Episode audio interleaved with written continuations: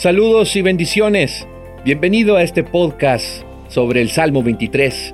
Te saluda Isaac Constanza y hoy estaremos meditando en el versículo 2, en una frase del versículo 2 del Salmo 23 que dice, en lugares de delicados pastos me hará descansar.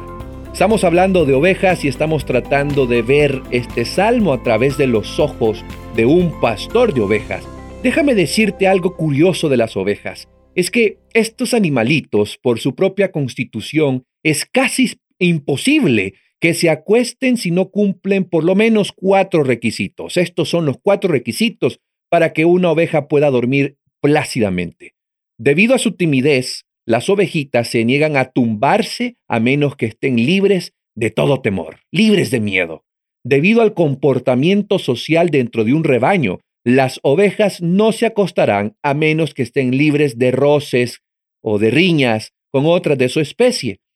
Una tercera razón curiosa o un requisito por lo cual esta, una oveja tiene que cumplir para dormir es que si ellas se sienten atormentadas por moscas o parásitos, las ovejas no se van a acostar. Solo cuando están libres de estas plagas pueden relajarse. Y por último, el requisito número cuatro, las ovejas no se acostarán mientras sientan la necesidad de encontrar comida. Deben de estar libres de hambre. Y el único en este cuadro que les puede proporcionar tales requisitos es su pastor. En realidad es Él quien hace posible que se acuesten, que descansen, que se relajen, que estén contentas y tranquilas y que florezcan. Un rebaño inquieto, descontento, siempre agitado y perturbado, nunca le va bien. Y lo mismo, mi amigo y amiga, sucede con nosotros.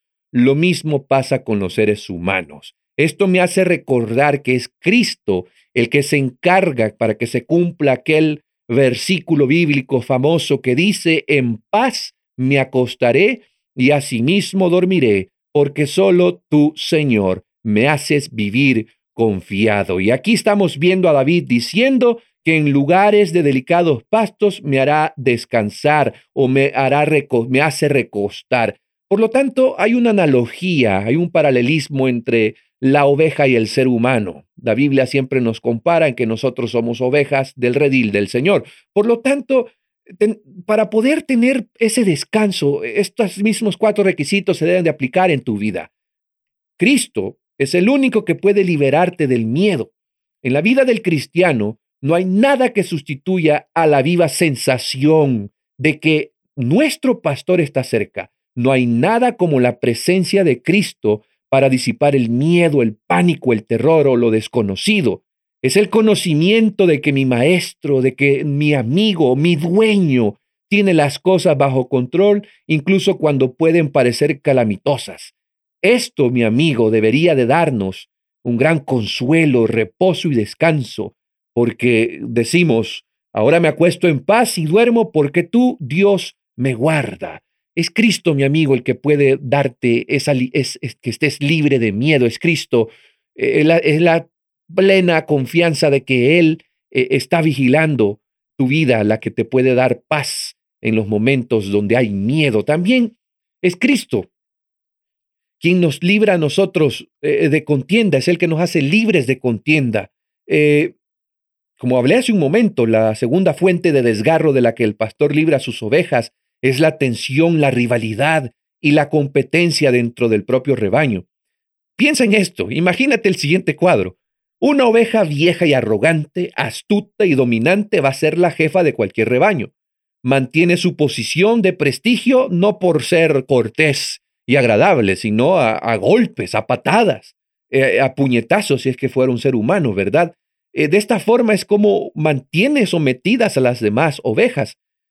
Pero Siguiendo en un orden preciso, todas las demás ovejas establecen y mantienen su posición exacta en el rebaño, utilizando la misma táctica de golpear y de empujar a las que están por debajo y alrededor de ellas, lo que llamaríamos comúnmente ahora bullying.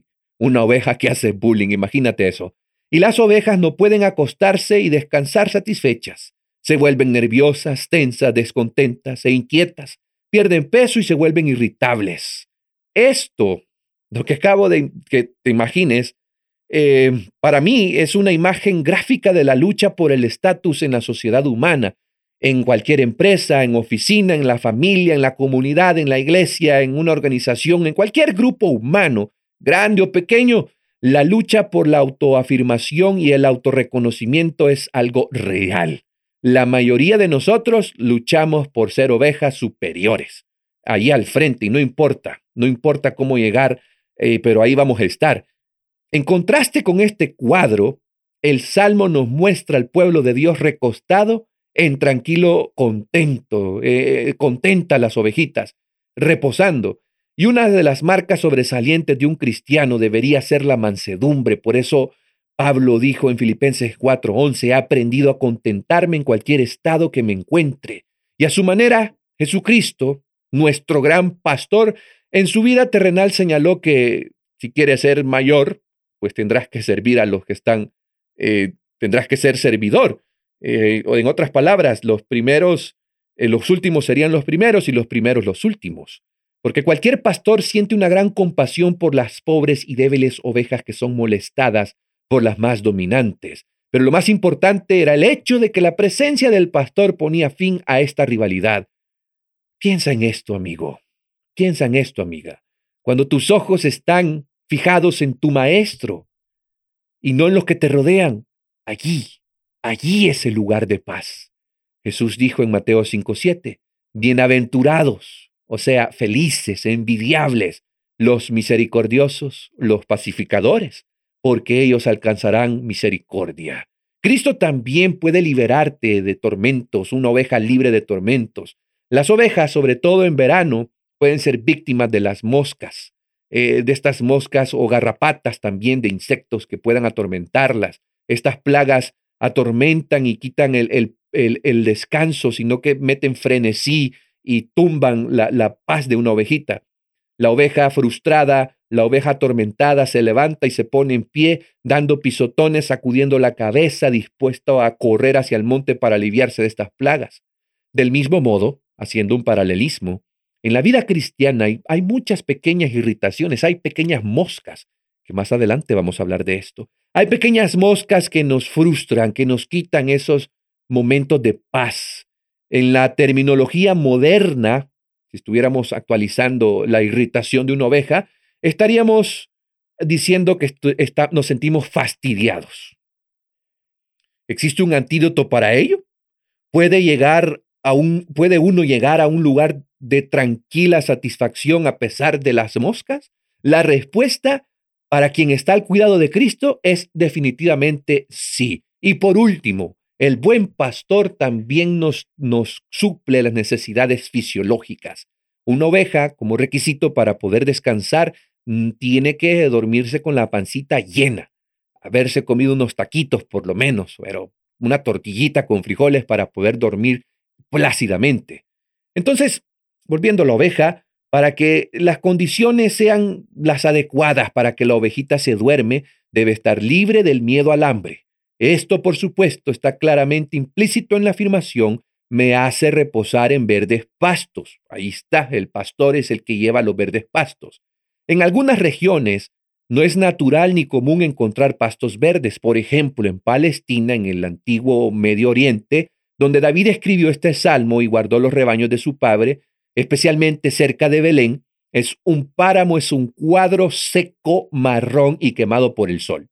Los pastos verdes no surgieron por casualidad. Los pastos verdes eran el producto de un tremendo trabajo, tiempo y habilidad en el uso de la tierra. Los pastos verdes eran el resultado de la limpieza de la tierra áspera y rocosa, de arrancar la maleza y las raíces y los tocones de arar profundamente, preparar cuidadosamente el suelo, de sembrar y plantar granos y logrumbes especiales. En fin, era un trabajo arduo que el pastor eficaz lo podría hacer. Una oveja hambrienta y mal alimentada está siempre en pie, en movimiento, buscando, buscando otro escaso bocado de forraje o de pasto para tratar de satisfacer su hambre. Esas ovejas no están satisfechas, no prosperan, no son útiles para ellas mismas ni para sus dueños languidecen y carecen de vigor y vitalidad. Pero la buena noticia es que de acuerdo a Mateo 6:33, nuestro buen pastor nos dice, te dice, Busca el reino de Dios y su justicia y todas estas cosas vendrán por añadidura. Es Dios quien se encarga de vestirte, de darte techo y de darte comidita. Por eso el Salmo dice, me hace reposar, me hace reposar.